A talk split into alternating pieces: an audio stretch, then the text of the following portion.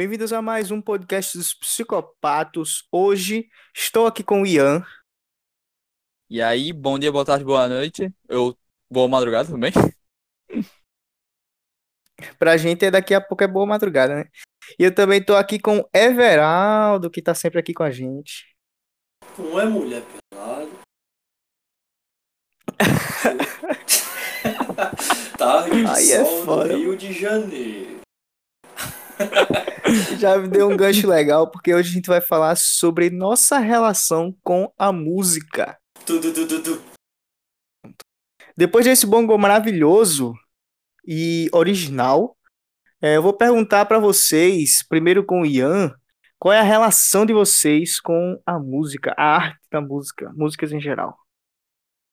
Música, eu sempre digo assim, na minha concepção, música é aquela língua que você às vezes não entende. Tem muita gente que não entende, mas você sente alguma coisa sempre. Hã? Há quanto tempo você escuta a música e como é a sua escuta, digamos assim? Ah, tipo, há quanto tempo? Eu acho que. Eu não lembro um tempo exato, mas desde muito novo eu acho que música sempre permeou o espaço que eu tava. A única diferença que eu tenho, que aí eu posso dizer datas é, certas, é com a ideia de escutar música ativamente. De tipo, de realmente prestar atenção em todos os instrumentos, no que é que o vocalista tá falando, muitas vezes. Aí eu acho que eu tinha, sei lá, uns 13 para 14 anos. Sim. Saquei. A minha relação com a música, ela tá. É, ela é bastante parecida com a sua, só que no caso, no, pelo menos no meu caso, a, o tipo de música que permeava permeava minha vida sempre foi música bem bastante popular, assim, coisa de. de pai, coisa de tio e tal. Eu lembro que meu pai sempre falava que ele me colocava pra dormir com um disco acústico do Roberto Carlos. O acústico MTV do Roberto Carlos, que é um álbum do cacete, por, por sinal. Aí eu dormia escutando. Ah, mas claro que isso é irrelevante, né? Mas pra ele isso é a coisa faz o maior sentido do mundo. Inclusive eu tenho até um, um, um disco, esse disco. Porque ele tinha toda a coleção de discos do Roberto Carlos e a minha mãe tinha toda a coleção de discos do Zezé de Camargo e Luciano. Então eu praticamente escutei a discografia desses dois caras assim até os meus 10 anos. Inclusive eu amava ver a- aquela, aqueles álbuns do Zezé que ele tem um mullet, tá ligado? Muito bom. um mulletzinho. Mas, assim, escutando música, assim, na Vera, porque a imensa maioria dos ouvintes de música, eu não acho que isso é um problema, escutam música fazendo outras coisas, né? Faz, escutando, música lavando prato, escuta música varrendo a casa, ou indo pro trabalho, esse tipo de coisa. Então a música é mais uma companheira, né? Não é uma. Não é uma. Não é como ler um livro assim. O pessoal não consome música como se estivesse lendo um livro. Aquela coisa focada, assim, não. Vou parar o que eu tô Então, fazendo pra escutar Uma música. atenção direcional, né? Eu, Isso. eu acho que eu tenho um ponto que talvez seja polêmico. Eu, pessoalmente, acho que isso não é ouvir música. Eu acho que você tá procurando só um barulho de fundo. Eu não acho, velho. Eu já não acho. Eu Porque- também compartilho da mesma visão do Everaldo. Eu acho que não, porque, é, por exemplo, agora eu tava fazendo algumas coisas no computador e tava ouvindo música, mas não necessariamente era só um barulho de fundo. Confesso que às vezes é, só um barulho de fundo pra você não, tipo, pensar que tá fazendo mais de uma coisa ao mesmo tempo. Mas eu realmente tava prestando atenção na música e consegui ser produtivo no que eu tava falando- fazendo no computador, entendeu? E era uma coisa muito importante, negócio de pesquisa e tal. Mas eh, eu não acho isso. Por exemplo, eu faço eu escuto podcast fazendo outras coisas. E eu acho que é a mesma relação da música, entendeu? Não é só um barulho de fundo, eu consigo fazer as duas coisas ao mesmo tempo e prestar atenção nas duas coisas.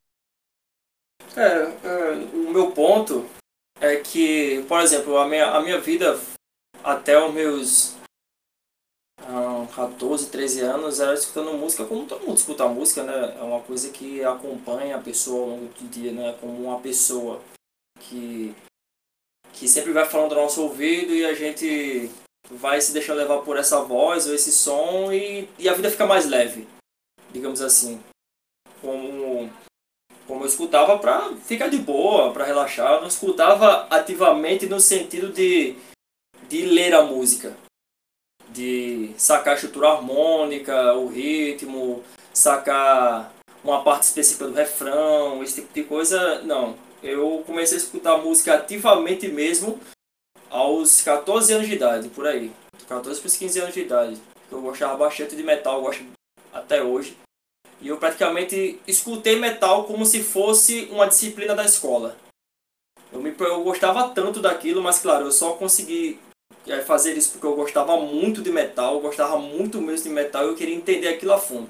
Então eu ia no Wikipedia, lia as paradas, via a discografia da banda, pegava um, uma, um disco e escutava. Aí eu falava, porra, essa sonoridade é power metal, ah, essa sonoridade é alemã, ah, os caras na Suécia, esse tipo de coisa. Mas eu acho que a música, eu, não, eu não acredito numa regra geral para consumo da arte, assim. Claro que, por exemplo, né, seu Júlio, que assiste anime pulando corda, né, seu Júlio, e fala que o anime não é tão bom, né, seu Júlio?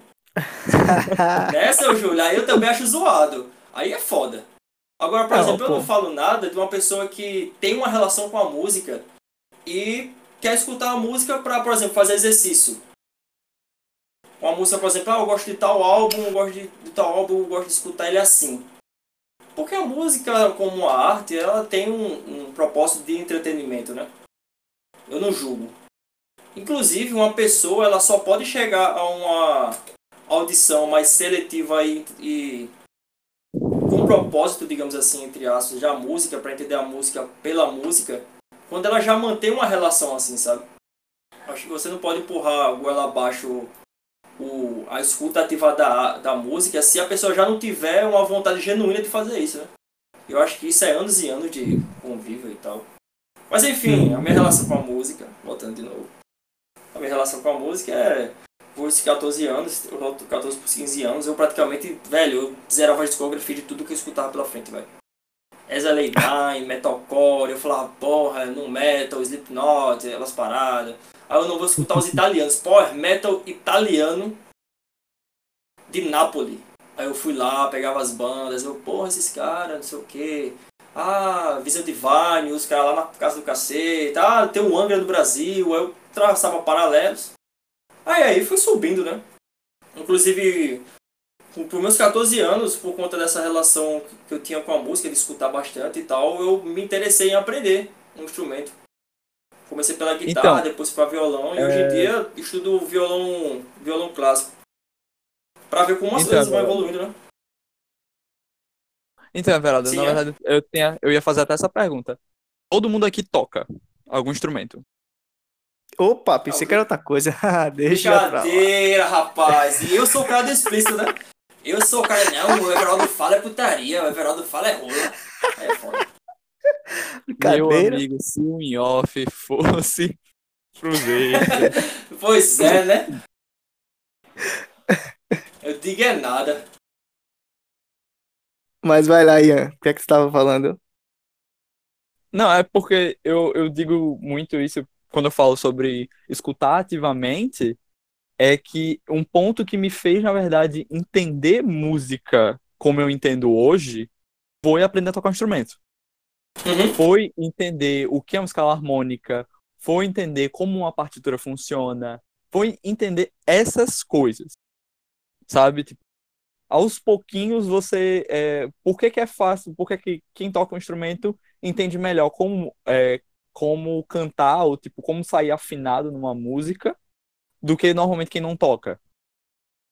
Sabe? obviamente, tem os, os casos especiais, que tem um ouvido maravilhoso. Mas você entende melhor, porque você está é, repetindo aquele som até o ponto que você começa é, a entender ele e conseguir reproduzir. Sim, concordo contigo. Concordo. Inclusive, é. é. Um, é. uma. Um, porque isso depende muito de, de onde você está musicalmente falando, assim, falando como, a, como da perspectiva de quem toca. Porque, por exemplo, se você é o cara do punk rock, o cara que toca os power chordzinhos, aquela 251, tá ligado? Sempre você vai ter uma espécie de percepção, porque o, o gênero que você toca ou aquilo que você estuda para tocar o que você toca não exige tanto assim. Agora, por exemplo, se você for para um outro extremo da parada, se você pegar um cara que estuda, sei lá, violoncelo e quer tocar bar, o cara vai ter um nível de, exige- de, de exigência, velho, estratosférico, tá ligado?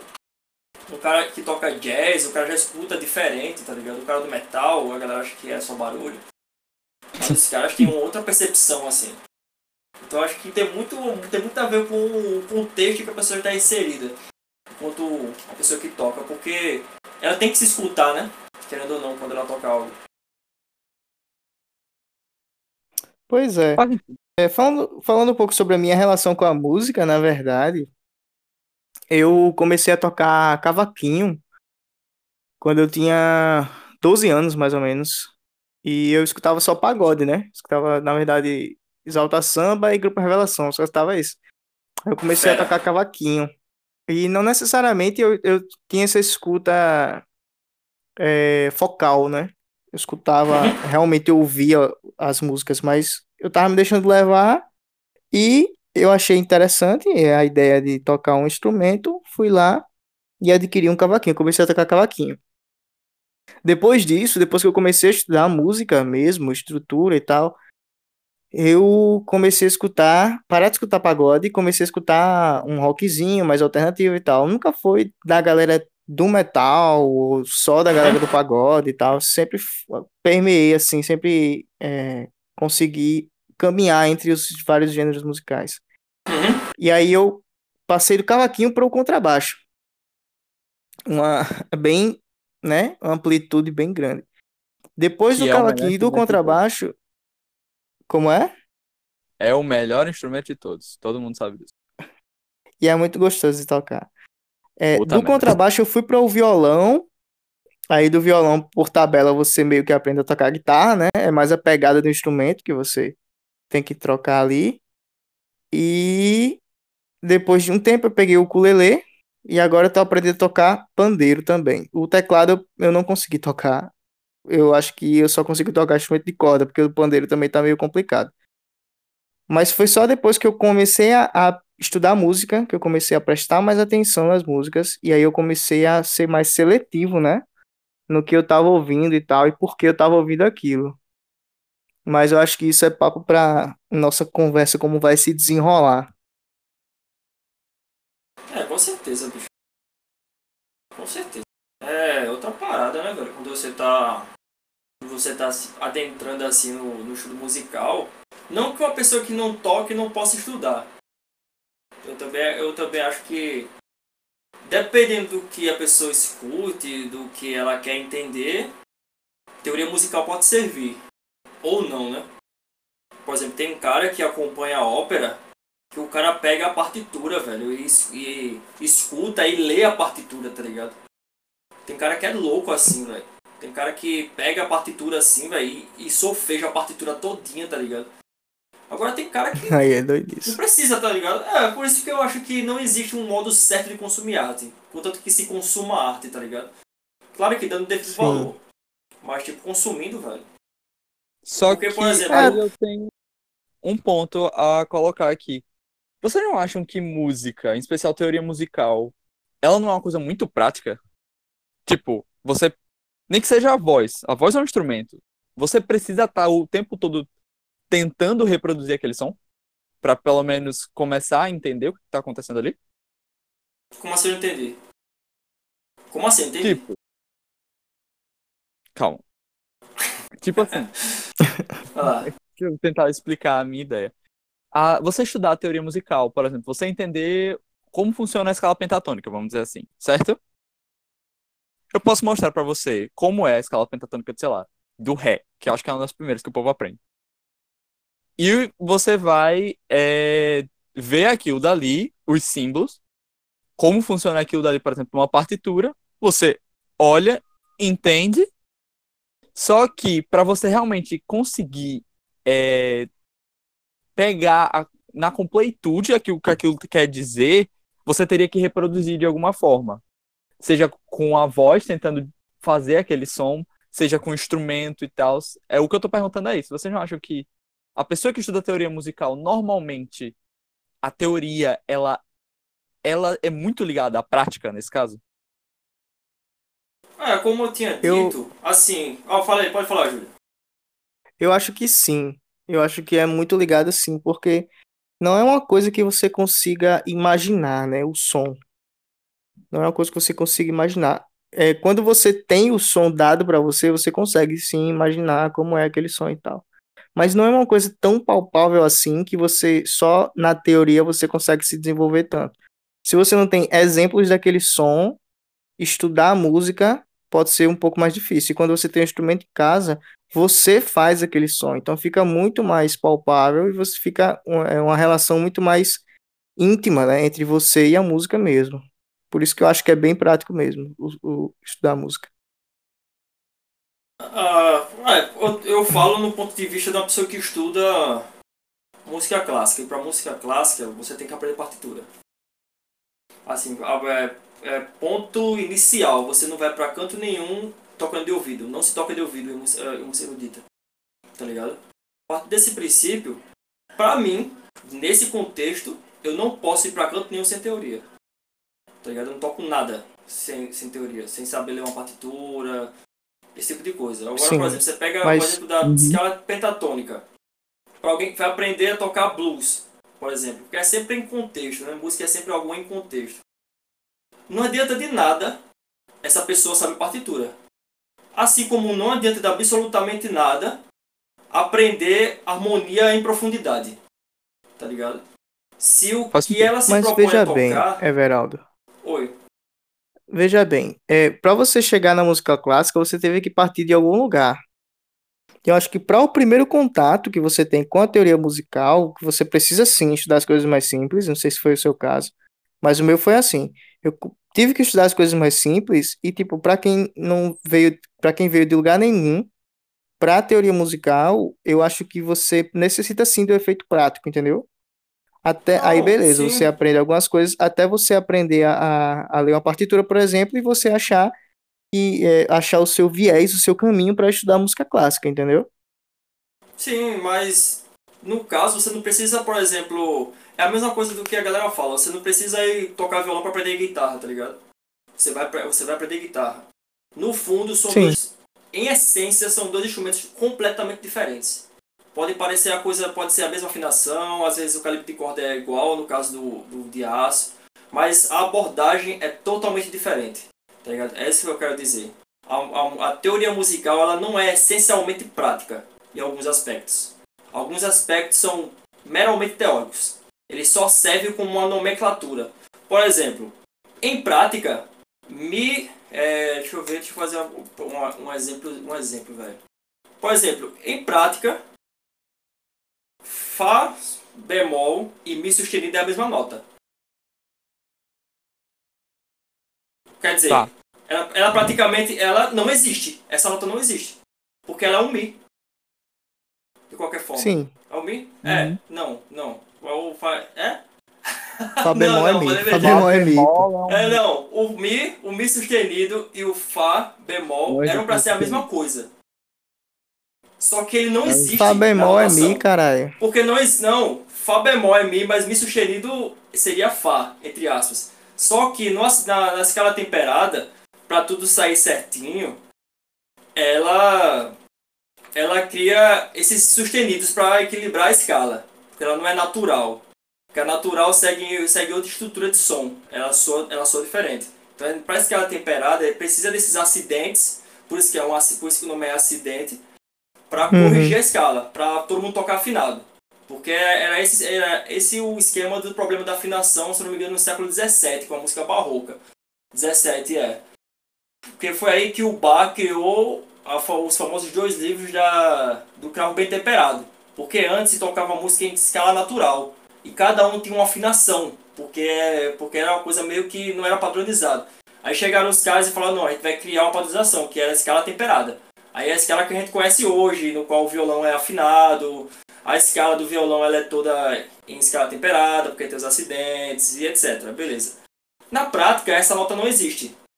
Você não, você não fala Fá, é, Fá, é Fá bemol e Mi sustenido. Tá ligado? Não existe esse, esse som. Assim como não existe Si sustenido e Dó bemol. Não existe. Ou é Dó ou é Si. Só que na teoria musical, em alguns casos, você coloca lá Fá sustenido, tá ligado? Isso não tem nenhuma implicação prática, tá ligado? Mas serve para você entender como aquela, aquela música funciona e como ela é escrita, tá ligado? O aspecto prático dela é praticamente imperceptível, só para quem toca esse tipo de música sabe como é que funciona, tá ligado? Agora, por exemplo, uma pessoa que toca blues, que está em outro contexto, não, você pode, você pode nunca ter tocado num violão, num violoncelo. Se você pode ir direto para música clássica. Existem maneiras de iniciar nesse contexto. Agora você pegar, por exemplo, o blues. A imensa maioria dos astros do blues, bicho, eles não sabem ler, praticamente não sabem ler cifra, velho. O Steve Ray Vaughan, eu acho que foi uma das únicas exceções do gênero que o cara sabia teoria musical profundamente, assim. Quando eu falo teoria musical, eu não falo ler partitura. Que a teoria musical não é só ler partitura, existe harmonia, existe ritmo, existe... Sim, sim, com certeza. Tá ligado? Uhum. Então, nesse contexto, a teoria, a teoria musical ela tem que ser prática, tá ligado? Porque o próprio estilo se propõe a ser prático. Tá ligado? Você não precisa aprender. Um cara que, se, que quer aprender blues é o cara que tem que aprender literalmente tocando. Claro que todos nós aprendemos música tocando. O cara que toca música clássica e a, o cara que toca metal, o cara que toca jazz e etc. Agora, por exemplo, você vai tocar jazz, aí já é o bagulho totalmente diferente. Você não vai muito longe se você só tocar e não estudar teoria, tá ligado? Agora, quando eu falo teoria, não é aquela teoria voltada à prática. Como, por exemplo, a harmonia funcional. A harmonia funcional é uma coisa totalmente voltada à prática. É, é, é um estudo da relação que os sons têm e da percepção que ele causa no ouvinte.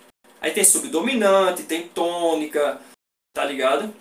Aí é outras paradas. A tensão da dominante, da tônica, essas coisas. Agora, por exemplo, aí ele vai ter que aprender a, a notação de acorde, como é que eles se escrevem, os intervalos dissonantes, esse tipo de loucura. Aí é outro contexto que é algo que exige do músico. Por exemplo, o cara que toca punk rock, o cara só precisa saber praticamente escala menor, escala maior e tocar acorde em cima disso. Aprender solar numa, numa pentatônica, aprender a solar numa escala menor, maior. Ele não vai precisar tocar escala menor harmônica, ele não vai precisar tocar menor melódica, nenhuma, nem os modos gregos. Ele não vai precisar aprender isso para ser um bom músico naquilo que ele se propõe a tocar, tá ligado? É nesse sentido que eu tô falando. Sim, tá ligado? Não sei se, não sei se verdade... eu me fiz claro. Não, deu pra entender. É, na verdade, eu pensei em duas coisas quando você falou. Primeiro você falou da, da escala que a gente mais conhece, né? Que é a das 12 notas, no caso. E eu não sei se você já viu aquele negócio do violão com microtom. Uhum. Que é aqueles violões árabes que eles são realmente temperados para as trastes dele terem pequenos acidentes entre os acidentes, né? Então, tipo, ele dá um som muito único e que eu pessoalmente acho super complexo de tocar. Você olha um negócio daquele eu fico super confuso. Isso é a primeira coisa. A segunda é que é, não só a, em especial você falou do, da galera do punk rock, né? Mas não só você não necessariamente precisa é, saber, às vezes, de tanta teoria musical, e a gente tem muitos músicos que são autodidatas. O que me vem à cabeça primeiro é o Dave Grohl, do Foo Fighters. Porque ele aprendeu a tocar bateria sozinho, e depois ele aprende a tocar guitarra, e ele imagina a guitarra como se fosse uma bateria. Tem uma entrevista dele que é muito boa, dele falando: para mim, eu vejo as, é, as cordas 4, 5, 6, né, as cordas mais graves, como um bumbo, uma caixa, e é aí que eu coloco, e quando eu faço um refrão, eu penso num chimbal. Eu olho para um prato. Então, por isso que tipo, o refrão dele, se você for ver das músicas de Foo Fighters, eles são sempre mais agudos. Sobre microtom, bicho, ali é, uma, é mais um experimentalismo. Eu, eu, lembro da primeira vez que eu tinha visto esse vídeo, que é um cara que não sei se foi esse vídeo que você viu, que foi um cara, é da Índia ele, ele tava, que ele temperou, entre aspas, um violão pra escala microtonal. Foi essa que tu viu? Não, mas eu já vi alguns vídeos sobre isso. Eu já vi um vídeo de um cara que ele mexeu no violão com um Lego. Ele sim, mudava sim, o microtom com um Lego. E, tipo assim, ele, ele disse assim, não é o melhor tipo de violão microtonal, mas é um dos mais didáticos. Ele fez isso em casa porque É muito fácil de você explicar, por exemplo, para uma criança como funcionam os microtons, se ela consegue brincar e variar com aquilo, tá ligado? Sim. Porque ali já é outra vibe totalmente diferente, bicho. A gente. O ocidental não consegue entender a música oriental. Assim, é. praticamente isso. Claro que a música ela é universal a partir do momento que o que importa são relação entre os sons, né? Então, por exemplo, não interessa não interessa muito a nota que você toca, interessa a relação, como ela está em relação às demais. Uhum. Não, não, importa muito. É. Se você pegar um, uma pessoa leiga e mudar a afinação de uma música, muito provavelmente ela não vai entender. Uhum. Nem, vai, nem vai saber que você mudou a afinação da, da música, se ela está mais grave e tal.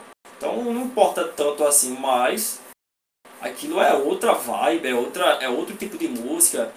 Para os indianos, por exemplo, indianos e árabes, polirritmia para os caras, os caras já nascem sabendo polirritmia, pô. Para nós ocidentais, isso é um negócio muito complicado de entender, velho. E na verdade é algo muito complicado de entender, tá ligado? Se a galera acha música progressiva complicada, bicho, música árabe em relação à polirritmia é muito mais complicado, velho. Porque ali são dois compassos ao mesmo tempo, tá ligado? Diferente, não é compasso composto como a gente tá acostumado. É dois compassos diferentes, aí microtonal também, porque eles usam alguns acidentes, tá ligado? Da maneira, por exemplo, acho que o mais próximo que nós temos em música popular, bicho, que eu me lembre, é música flamenca. Não o flamenco tocado no violão, é o flamenco cantado. Justamente hum. por conta da influência da, da influência árabe na Espanha. Sim. Da, da proximidade e tal. Aí eles cantam, parece que eles estão desafinando, sempre, tá ligado?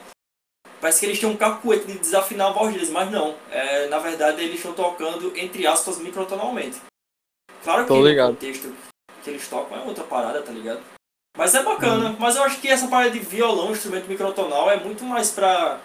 É muito mais para demonstrar do que algo prático, assim. Eu acho que aquilo não é intocável. Sim. Tem até uma banda que é. Eu acho que ela é canadense. É uma coisa do tipo, que é a, a King Gizzard and the Lizard King, tá ligado? É, não. Lizard Gizzard, é uma coisa assim. E eles fizeram. Eles têm uma série de músicas, de álbuns microtonais. Eles fizeram cinco álbuns no mesmo ano só com, com instrumentos microtonais. Sim. É uma loucura, mas é muito divertida. Ah, é, é uma coisa muito diferente, né? É uma vibe totalmente louca, velho. Na moral. Assim, eu acho eu... massa, assim, quando vou procurar, por exemplo, escutar música, música, música, sei lá, velho. Tem música da Índia e tal, os caras tocam assim. Música japonesa, é, música em escala quase que microtonal, então... Os exemplos são os mais diversos, né? Eu, pessoalmente, nunca vi esse violão na minha vida. É um negócio Não faço nem ideia do que vocês estão falando. Mas então, sobre o que a gente está ouvindo ultimamente, o que é que vocês têm a falar? O que é que vocês estão ouvindo ultimamente? Qual é a história de vida de vocês com a música? Pode, pode começar, Ian. Tá, é, história de vida com música? Ah, eu acho que, tipo assim, o que eu ouço hoje tem muita influência, por exemplo, do que eu ouvia com meu pai no carro, sabe? Sim. De, tipo, meu pai é, é um fanático de comprar CD e de ter vários pendrives com música. Então, era do o tocava no mesmo momento no carro tocava Piazzolla, Beatles e é, é como é o nome da o aquele eletrônico de de rave Club Music. Só Electro Hits, não. a gente foi na mesma resenha.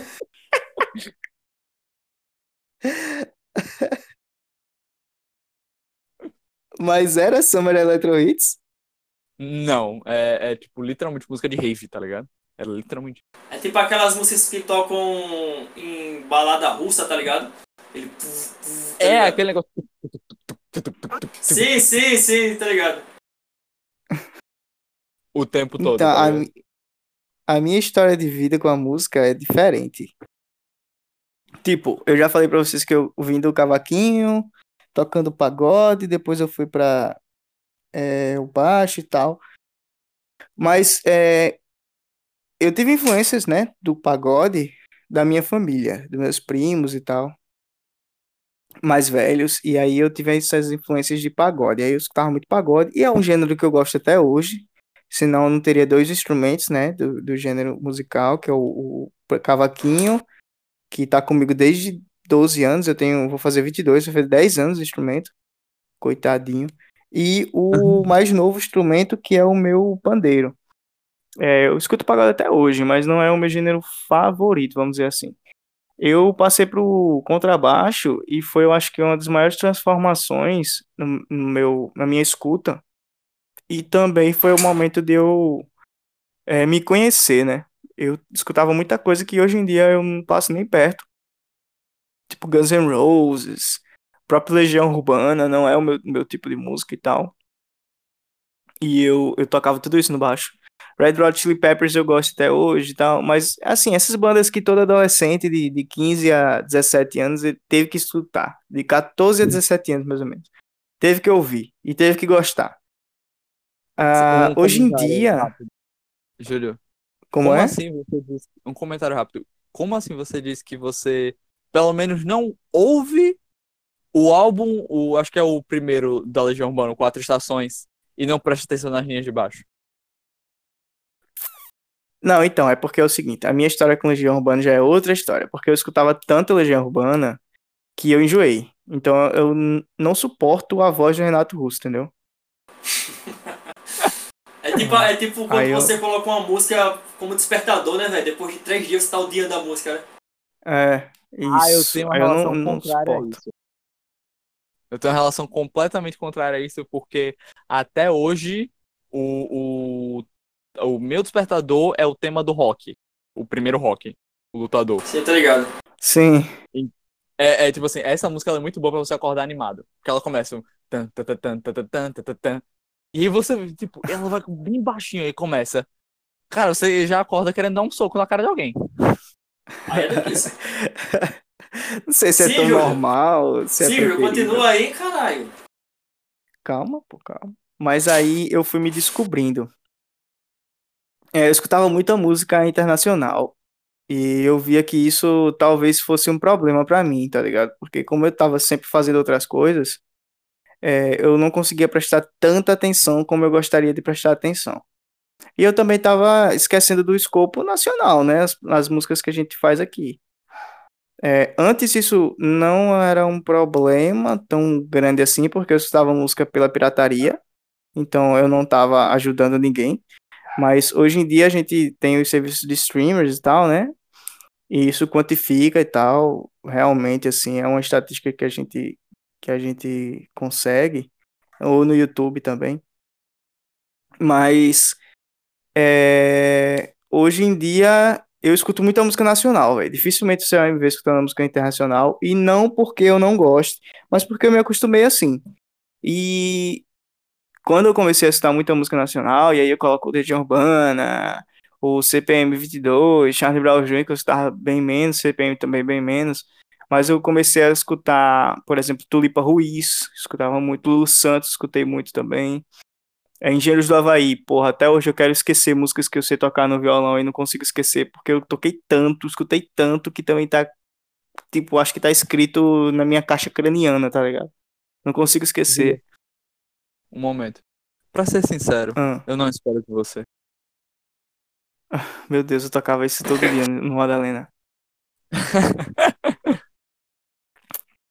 Aí, é, eu meio que fui para algumas bandas, em especial três bandas que eu gosto muito, que eu realmente acompanho até hoje, que são do Nordeste e que não necessariamente, porque quando você pensa música do Nordeste, você, você pensa forró, é, pet serra, axé, essas coisas. Não, não necessariamente, mas são músicas que é, chegam mais perto do rock, mas são músicas que são também, pelo menos duas dessas três bandas, é, têm a característica do Nordeste. A primeira delas é Selvagens à Procura de Lei. É, Selvagens à Procura de Lei, eu comecei a ouvir quando elas tinham só, quando a banda tinha só dois álbuns. Hoje ela tá com quatro álbuns. Então, é, faz um bom tempo que eu tô escutando Selvagens e é uma das minhas bandas preferidas, sabe? Antes da pandemia eu até comprei o ingresso para ir pro show de Selvagens e, tipo, seria uma semana depois que deu a quarentena, que fechou tudo. Eu fiquei muito triste, mas infelizmente acontece, né? A primeira banda é Selvagens, da Procura de Lei, que é do Ceará, de Fortaleza. A segunda banda, e é aqui, assim, meio termo entre as duas, é Seu Pereira e Coletivo 401. É uma banda da Paraíba. E ela, essa banda, ela tem músicas que também puxam pro rock. Tem algumas bandas, por exemplo, tem uma é sobre Gotham City, que ela fala sobre é tipo o cara namorando com a com a mulher gato dentro de um carro em Gotham. Aí quem chega para abordar eles é o Batman, tá ligado? É assim, é uma coisa louca, velho. Mas também tem outras músicas que são bem mais cabeças e essa banda consegue conversar entre as duas coisas. E a terceira banda, eu acho que a mais divertida é Academia da Berlinda, que essa banda é de Pernambuco, de Olinda. E ela tem mesmo uma puxada mais pro Nordeste mesmo e tal. E é uma banda super divertida de ouvir. É, não é porque eu dou foco mais na música brasileira e na música nordestina que eu não vou escutar outras coisas, entendeu? Eu escuto, tipo, em geral, eu escuto tudo. Tudo que tá no Spotify, é, é, tudo que tá no Spotify tá disponível para mim, eu tô escutando. Eu escuto Chico César, que ele veio da Paraíba também, mas ele é, ele se diz, não sei se ele se diz, mas ele nasceu musicalmente falando em São Paulo. E eu escuto, sei lá, o Terno, tem, tem alguma coisa que é os caras lá. O Tim Bernardes. Tim Bernardes, acho. É, escuto, eu escuto muita coisa, mas eu, eu tento delimitar, ou pelo menos tento focar um pouco mais na música brasileira, sabe? Tento dar essa atenção a mais para a música brasileira e fomentar sempre que possível. Ok. E tu, Ian? Eu, no meu caso, é, eu acho que, assim, em termos de música, eu sou muito é, variado com música. É, tipo, eu tenho um. Eu acho que eu li um tweet recentemente que me escreve muito, que é uma das coisas mais felizes, da, dos momentos mais felizes da minha vida, é literalmente é, ir pro YouTube, procurar uma coisa que tipo assim, tem lá, tem mais, tem até 5 mil visualizações só. Não tem nem no Spotify e ficar ouvindo e dizer, pô, que banda legal, vou recomendar pro pessoal, tá ligado? Que ninguém conhece, possivelmente. Isso é uma coisa que eu gosto. É foda muito. isso. E, tipo, é, é ficar ouvindo, vendo essas coisas. Um desses casos, por exemplo, para mim, e que é um cara que hoje em dia ele é muito famoso, que é o Rodrigo Alarcon. Alarcon, Alarcon. Acho que é Alarcon. Acho que é Alarcon. Que é o cara do- Eu ouvi uma música dele hoje. Pronto, que é o cara do lado vazio do sofá. Isso. Pronto, eu conheço essa música na época que ele lançou um vídeo aleatório tocando na cozinha dele. Sabe, tipo, E é uma música muito já- boa. eu aprendi a tocar essa música e ninguém sabia o que era, tipo, eu tava no ensino médio, eu tava tocando essa música e a galera olhava assim pra mim e dizia, que porra é isso? Eu ficava, é música. É um pouco Enfim. triste também, né, velho? É um pouco triste você vir aqui com um, um material que é interessante, mas como não tá na mídia, ninguém conhece e a galera Ninguém às conhece. vezes não dá muito mundo- valor, é. né? Todo mundo finge que, tipo, não é, tá ligado? Então, eu gosto sempre de variar. E uma, uma coisa que, por exemplo, eu gosto muito de fazer, tem um crítico de música é, norte-americano, que é o Anthony Fantano. Ele é um cara que eu gosto muito de ficar ouvindo os reviews dele, porque eu sempre conheço alguma coisa diferente. Eu sempre sento pra ouvir um negócio muito variado. Tipo, Aqui eu tô olhando o, no Spotify, tem é, Death Grips, que é um, um bagulho, assim, ele é uma mistura do... Eu não sei como eu descreveria sem ser, assim, é, não fazer jus ao que eles são musicalmente, que ele é uma mistura de um eletrônico com, é um eletrônico com rap, com funk, com soul music, e com um ambiente extremamente dark. Nível É, death é metal. aquele assim, tá tipo de ligado? música. É aquele tipo de música que quando você acaba de caracterizar, ela acabou, né? É. tipo, É, é- é, tipo assim, é absurdo. E, e, é, os temas que eles falam nas músicas é, é assustador, assim. Você sentar pra ler uma letra é você desistir de ouvir. Vai pela vai. Tem uma das músicas que eu acho mais legais, que é o Ice in Footage, que eu prefiro não ler a letra. Eu prefiro não entender a letra. Que quando eu paro pra prestar atenção, me dá um pouco de medo do que eu tô ouvindo.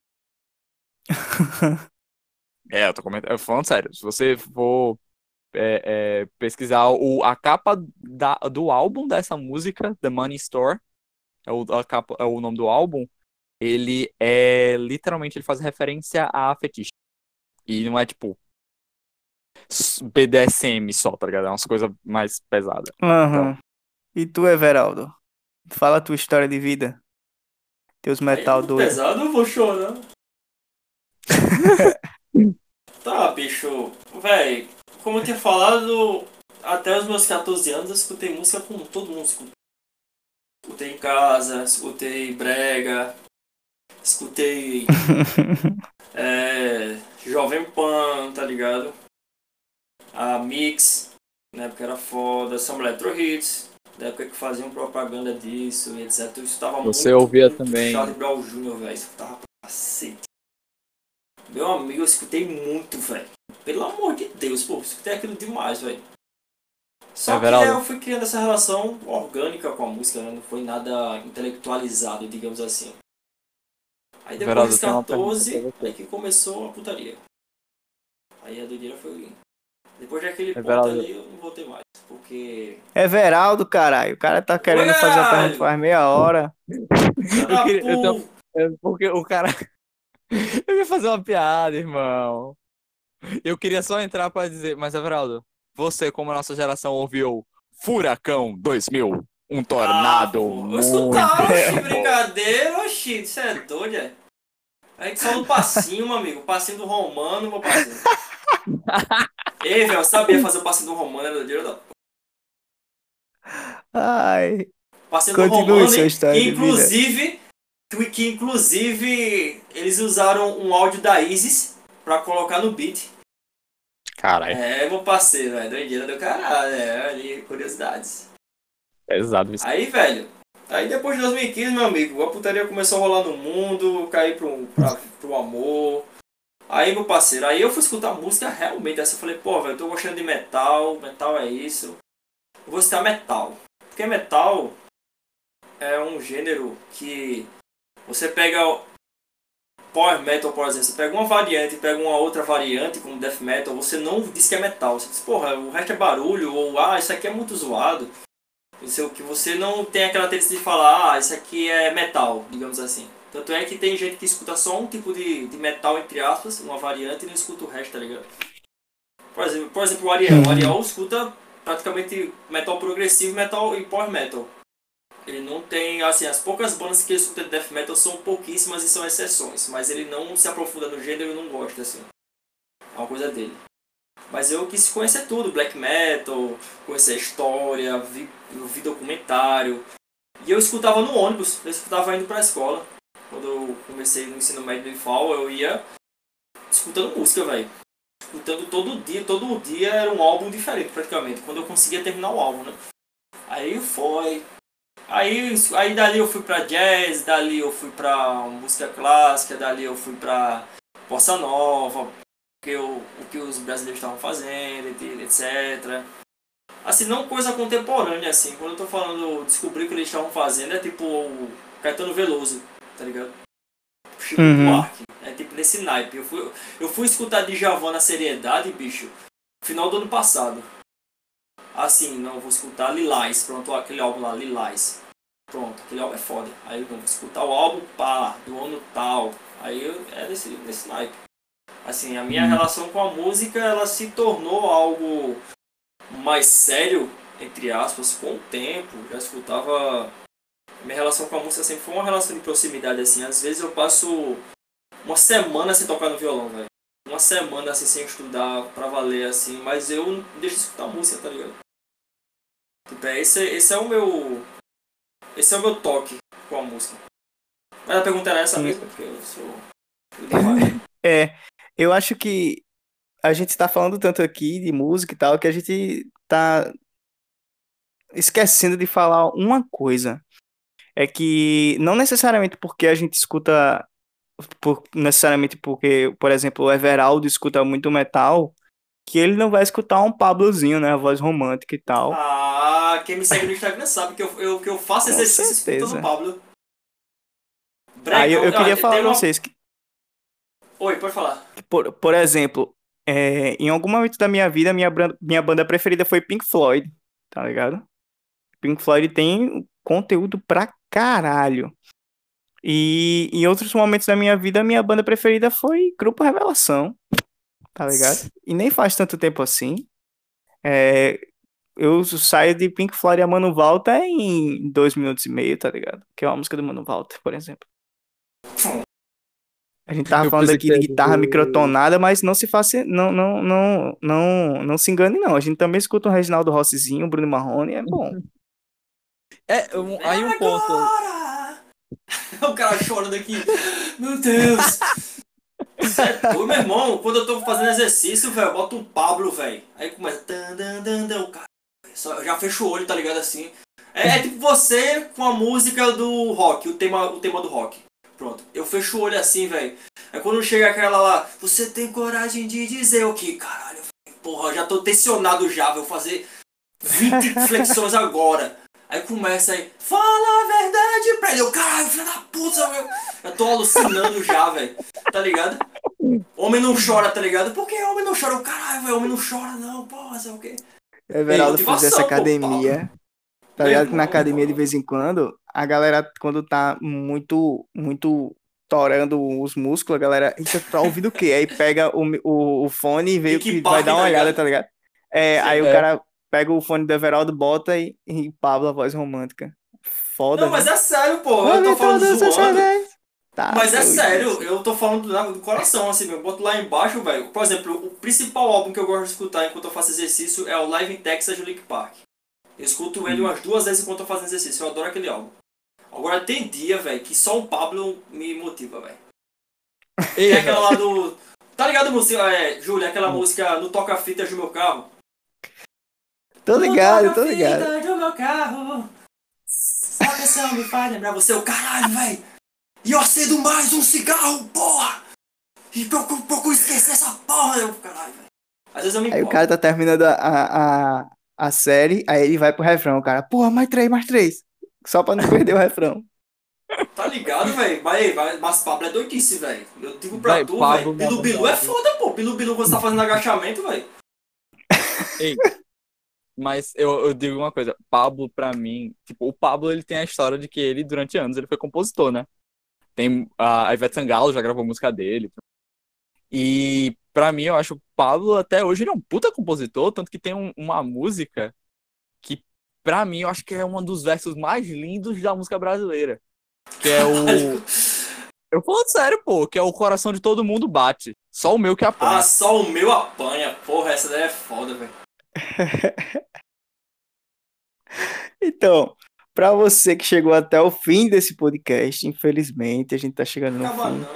Acaba não. Acaba sim. Acaba não, rapaz. Pra você que tá chegando no fim desse podcast, você já ouviu falar sobre guitarra microtonada? Você já ouviu o Everaldo cantando tudo? E tem mais uma coisa, só queria terminar o podcast dizendo que um dos meus projetos de vida, fora o- a minha carreira, né, profissional e o Psicopatos, é conseguir tocar calcinha preta na versão acústica. O Everaldo sabe e talvez eu coloque alguma coisa aí pra vocês ouvirem também. Aí é doidice, viu? Aí doidice. Tocar Bom, mágica, mas- tá ligado? Solinho. Oxi, eu tenho até gravado essa.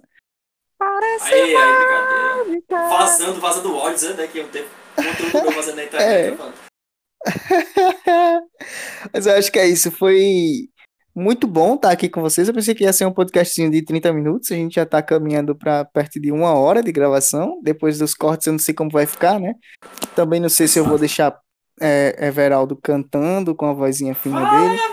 Eu, eu falsetezinho na baixa. É, eu não sei se vai, vai ao ar, mas tudo bem. Se foi ao ar, Everaldo, sinta-se contemplado. Exato. Ei, é, antes da gente fechar, já que a gente falou tanto de música, vamos fazer o seguinte? Cada um dá uma recomendação aí. Pode ser artista, pode ser álbum, uma recomendação de alguma coisa. Pode ser uma música Eu específica. vou começar. Eu vou dar uma recomendação, recomendação de uma música que ela é só voz. É uma música a capela do Chico César. É Bera, Beradeiro. É muito boa. Diferenciada? Oxe, é muito, é muito massa, velho. Eu, eu mandei um áudio uma vez pra uma pessoa cantando essa música.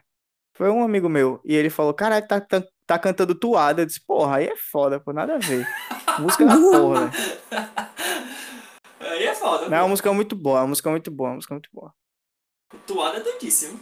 Os caras botam a foto dele, hein? Toada, pô, eu sou corno. Cadê? Bicho, se Ah, você recomendar, velho.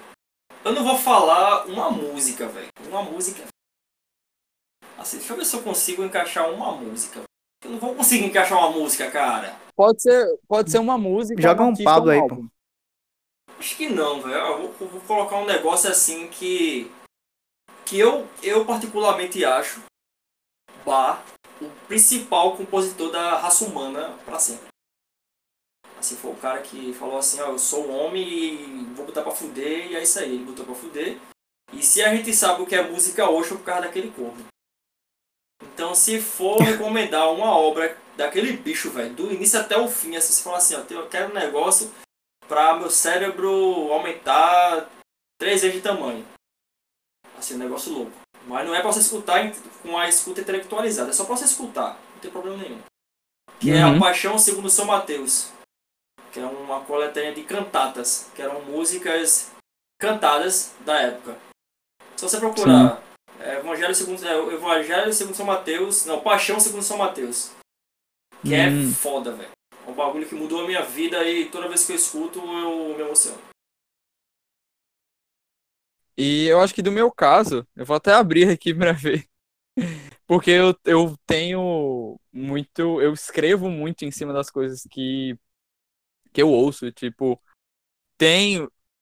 Eu tenho vários, mas eu não queria, eu não queria é, roubar. De, tipo, todo mundo só recomendou um. Então eu acho que eu vou falar sobre é, Criolo, que é um cara que eu acho que muita gente conhece, né? Que Sim, é muito é bom o cara mesmo. do não, não Existe Amor em SP, o próprio Convoque Seu Buda, Boca de Lobo, que são, é, são os trabalhos grandiosos e famosos dele, que, tipo assim, tá no rap. Mas eu acho o Criolo um cara tão variado. Se você, por exemplo, pegar Convoque Seu Buda, que é um álbum de 2014, ele tem, assim, músicas de reggae, samba, rap, tudo junto no mesmo álbum. Tá ligado? Então, eu acho que se eu tivesse que recomendar uma coisa, foi uma coisa que eu acho que é, muita gente não viu na época que saiu. Em 2017, o Criolo lançou um álbum chamado Espiral de Ilusão. É um álbum 30 minutinhos, ele é super curto, que é um álbum inteiro de samba. É muito gostoso esse álbum, velho. É, é inteiro sobre é, samba e um samba que ele coloca ali é, a situação da periferia. Quer dizer, samba e tem uma música específica que ela é de chachado, ou é de shot, que é a última música. Espiral de Ilusão, no caso, né? E aí, tipo assim, esse álbum, ele é muito bacana pra quem já tá habituado com o trabalho do Criolo, parar e ouvir uma coisa completamente diferente do que você já tá acostumado. E pra quem gosta de samba, começar a ouvir o que esse cara tá, tá falando aqui e ir atrás dos trabalhos dele de rap. Eu acho extremamente variado, ele é, pra mim, é um artista completo. Quando você falou de Criolo, Ian, eu pensei, pô, a minha música preferida do Criolo é 4 da manhã, que é justamente desse álbum. E... Eu acho que é da versão Deluxe. Não é? Hã? Exatamente. Eu acho que não é exatamente do normal, é da versão deluxe, eu acho. Isso, é, da versão deluxe, isso. Que a capa dele é até diferente um pouco. Mas se você foi de Chico César pra Bar, Criolo pra você vai ser assim, perfeito pra você finalizar as, as recomendações aqui desse As podcast. recomendações mais absurdas que, do mundo, né? Justamente. Uma toada, música clássica e depois Criolo cantando samba. Foi perfeito passar. Antigamente eu falava, foi muito bom passar mais 30 minutos com vocês, mas dificilmente a gente consegue passar só 30 minutos agora, né? Mas foi muito bom dar- não vai continuar depois, né? Eu sei. Não, a gente não vai. Por favor, Zúlio! Não, brincadeiras à parte. Vamos finalizar esse episódio. Eu queria dar um abraço virtual em cada um de vocês que estão nos ouvindo e vocês que conseguiram um tempinho pra gente gravar esse podcast. Falou, pessoas. Valeu, valeu, valeu.